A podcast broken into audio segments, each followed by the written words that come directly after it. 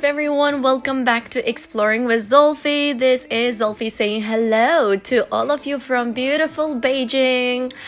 Yes, so Beijing is welcoming its fall, probably the most beautiful season, I would say. I think Beijing has probably the best and most beautiful seasons at least in China so far. Um, anyway, so hello to all of you and I thought like it's time to update my show and also share some beautiful tips about something that I always wanted to share.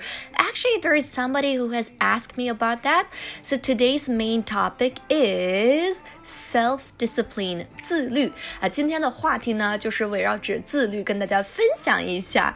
Um, I mean, I don't really consider myself as a very well self controlled person because yeah, like maybe a lot of you don't really know me well, but when it comes to shopping, especially like with this crazy Taobao things and also like this um other like shopping platform, I found myself getting really crazy and obsessed with shopping. And um anyway, so I'm going to share with you what I did or what I'm planning to do to control myself a little bit here because yes this Sophie really appreciates herself being really self-controlled 那今天的话题呢就是跟自律有关我从来不觉得自己是一个非常有自律的或者自控力非常强的人我全都是基本上靠着一些比较极端的手段来控制自己的这种懒惰呀或者贪心呀所以呢今天的话题就是围绕着这个主题嗯 actually I mean, I've told uh, some of my friends about that. Um, maybe some of you don't know that, but at least like um, I had certain changes in my life in recent two or three years. So I'm going to start one by one and tell you how I try to kind of, you know, pull myself a little bit backwards so that I would feel more satisfied with who I am. Um, let's come back to the topic. First of all, uh, I would like to update myself really quickly. Actually, yes, what's been happening in my life, of course, there has been some changes in job and now like i'm not completely full time i am working as part time which means i have plenty of time to study to you know go to the gym or to do certain things that i always wanted to do but you know sometimes like when you have too much extra time it can probably be a bad thing, especially if you got used to super busy lifestyle. So I'm trying to also like adjust myself to this new lifestyle. So they, that's basically one change. And the second change I had, well, not exactly a change, probably an experience. So I finally was able to visit my parents.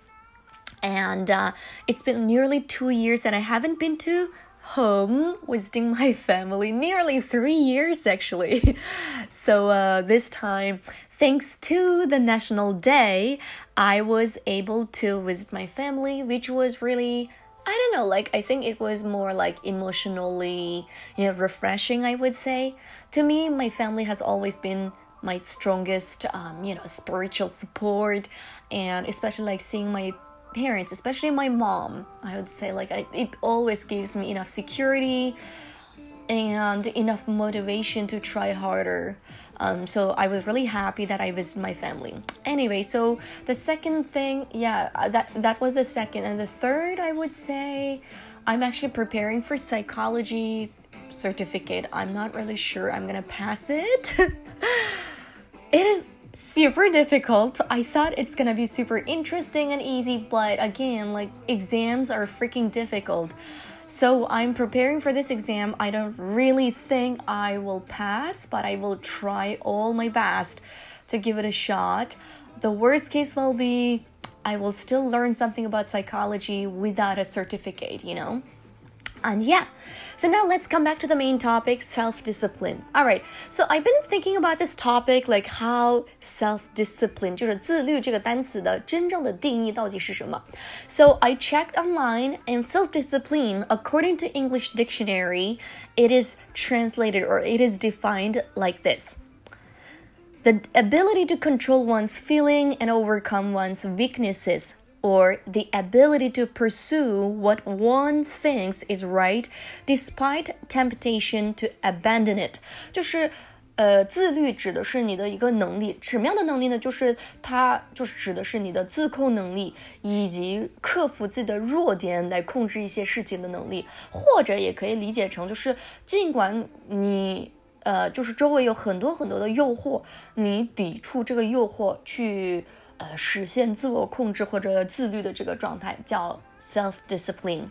Anyway, so why did I decide to talk about this topic? I think it, you know, it has to go back to like two years ago.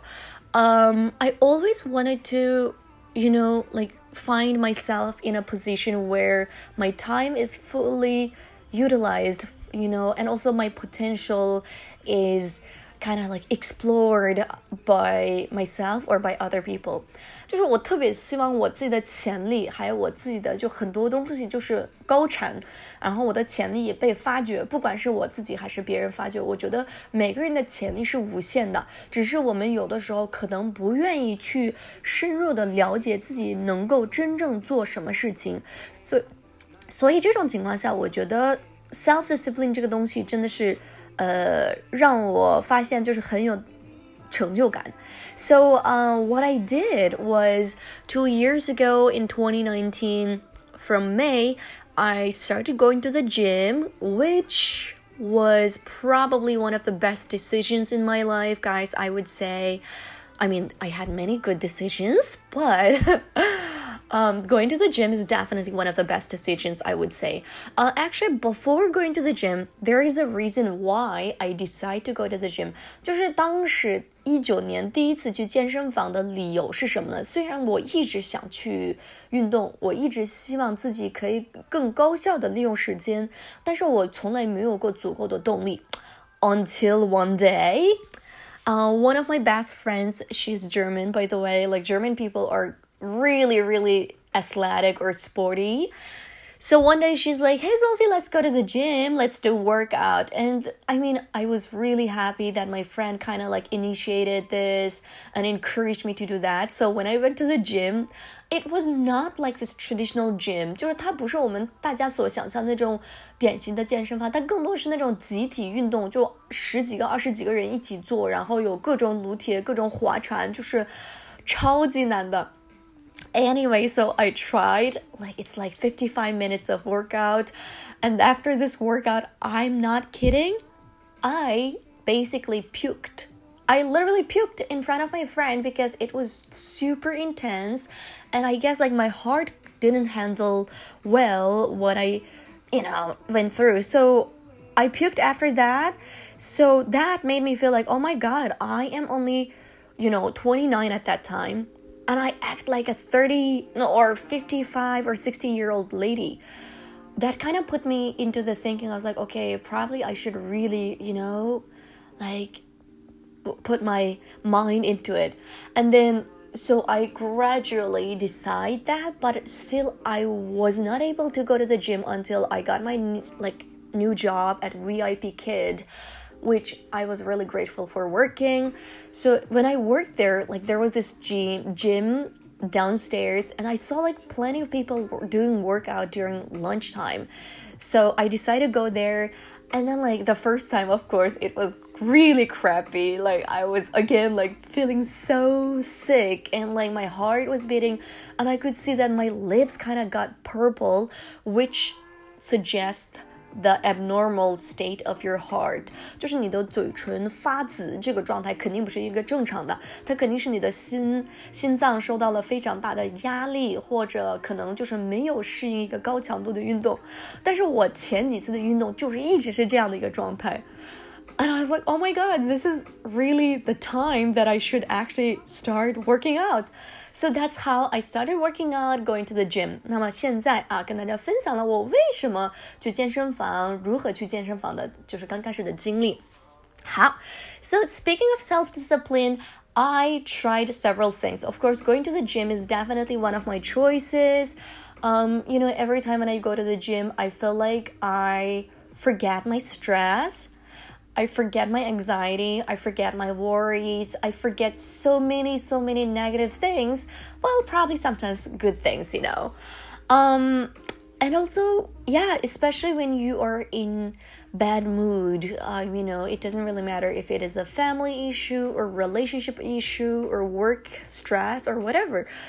It always kind of separates these negative emotions, yeah, from your like life. So that's why like it really empowered me even stronger. I was like, oh my god, this is definitely a right decision, so I'm gonna do it again.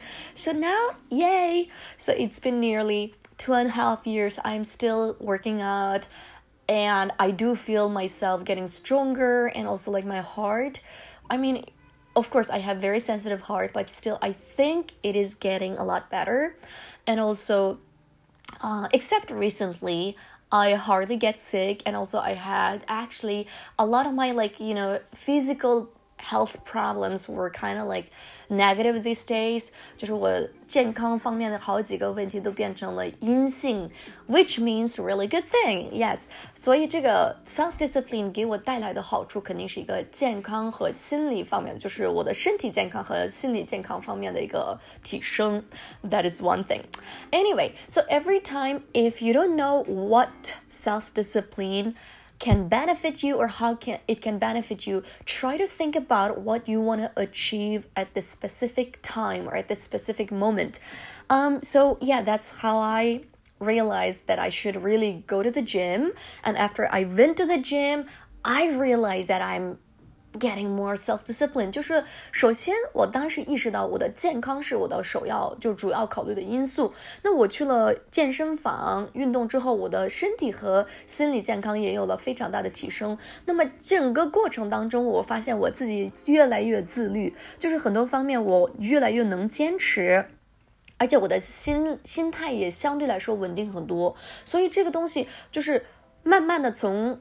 我的初心就是这就是为了健康这个概念变成了哦，原来我自己越来越能坚持做一件事情，我的心态越来越稳定。那么整个自律给我带来的影响就是这个。好，So now the second reason why I am trying to talk about self discipline is actually the second thing.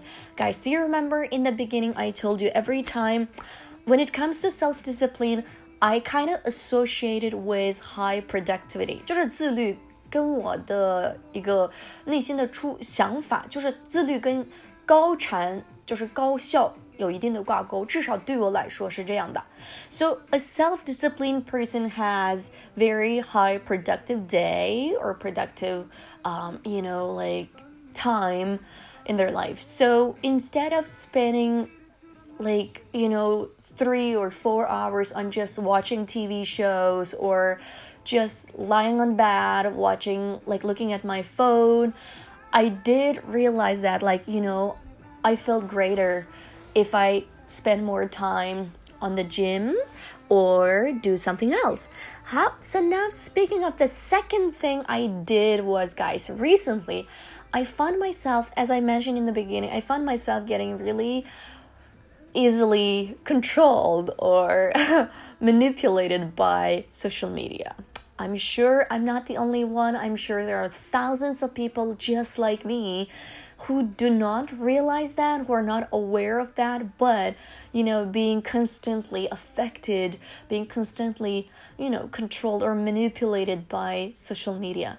Because honestly on social media it seems like people they don't really talk about their shitty life or some craps that are, they, they they're going through so it makes you feel like oh my god people's life are perfect and only me like my life sucks 就是当你看到一个社交媒体，不管是 you know TikTok，不管是 The Red，不管是 WeChat 这些东西，就是他们会让你觉得大家的生活好完美， 就我一个人的生活，妈呀，这么倒霉吗？就这种感觉。Anyway. So I realized that social media thing and also like other things have been really affecting me. So in October, actually before the National Day, I think it was like the last week in September and early October，就是九月的最后一个星期和十月的前五天，应该是啊，呃，我关闭了我的微信朋友圈。I actually switched off my WeChat moment. Of course, for my close friends, I kind of clicked in their profile and try to check what's going on their life. Of course, you know, I don't want to miss too much. Uh, but most of the time, I realize, wow, like it feels really good not to, you know, switch on your WeChat moment. And so I tried that. Of course, um, I decided to switch it off yesterday. Um, and the second thing I decided to do was actually it happened five months ago，应该是五个月之前，我早就把抖音删除了。Um, because like I realized that as soon as I post something, I honestly I find so many stupid things getting super famous and there were they they just go viral and to me I just don't get it because like I I I don't like seeing stupid things being famous maybe I'm just jealous or maybe I'm just judgmental. So to me, it was really strong. So every time when I post something, I always felt like, oh my God, am I gonna be this lucky people? Like, you know, is my video going to viral and stuff? But it didn't. Honestly, it never happened. And I was not that lucky enough to you know get more followers and that really put me into anxiety as well that's why like i did it five months ago and now, yay, I'm Douyin free. I don't have TikTok.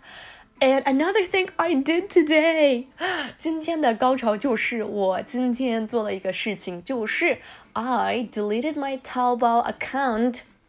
So I'm gonna delete it for at least two weeks. What? Because oh my god, what I found was I found myself being really obsessed with shopping. Like I don't I, I end up buying a lot of things that are necessary. I have so many clothes, but I still would end up buying like some stupid clothes that I don't even wear once or twice a month.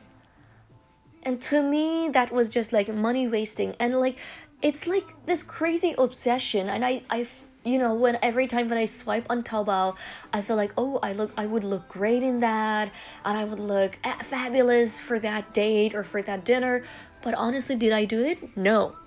就是虽然买了这些东西，我最终真正的去跟别人约会了吗？真正的跟朋友们吃饭的时候穿了这些衣服了吗？好像很少穿了。所以今天我下决心把自己的淘宝账号删除，and I'm gonna see how I would feel in coming two weeks. Um, yeah, that's I think that's uh, definitely a good progress that I would say and of course i would love to share with you how i feel so anyway so basically the first thing that i that are you know connected with my self discipline rules was going to the gym and the second thing of course you know deleting my Taobao account and TikTok account and also switching off WeChat moment。就是大家如果不知道自己如何保持自律，你先搞清楚这个东西对你的影响。 比如说健身房，去健身房这个事情，是因为我知道我必须要做，而且我知道它对我有好处。那么，比如说这一次的呃朋友圈关闭或者 you know 一些社交媒体的删除，这个软件的删除，是因为我发现我自己慢慢的浪费大量的时间，而且自己不知不觉给自己创造更多的焦虑和压力。所以呢，我就觉得如果这样的话，那我还不如把它们删除。Yes. Um anyway so i'm not sure if that's going to work well for me but i hope it will. And of course in the next part i think i would love to share how those things have affected me and what i feel after deleting some of my social media accounts temporarily. Anyway so this is Zulfi. i hope you guys enjoyed today's show. And at the end of the show i wish all of you would have a beautiful fall in your life because this is like the best season. I always find fall being super romantic and um, yeah, it's always connected to romance. So I hope all of you would have a romantic fall, even if no boyfriend or girlfriend. Try to enjoy your life alone because, you know, being single also feels great. Anyway, and I love you guys and thank you so much for supporting me and yay! Take care. 지 몰랐어. 서로 생각할 시간 시간 초과된 기부터 지나면 서로 돌아보라고도 못해. 난 지금 돈키호테처럼 정처 없이 네 사랑을 꿈꾸네. 난 네 눈만 봐도 빈이 밤을 다 채울 텐데.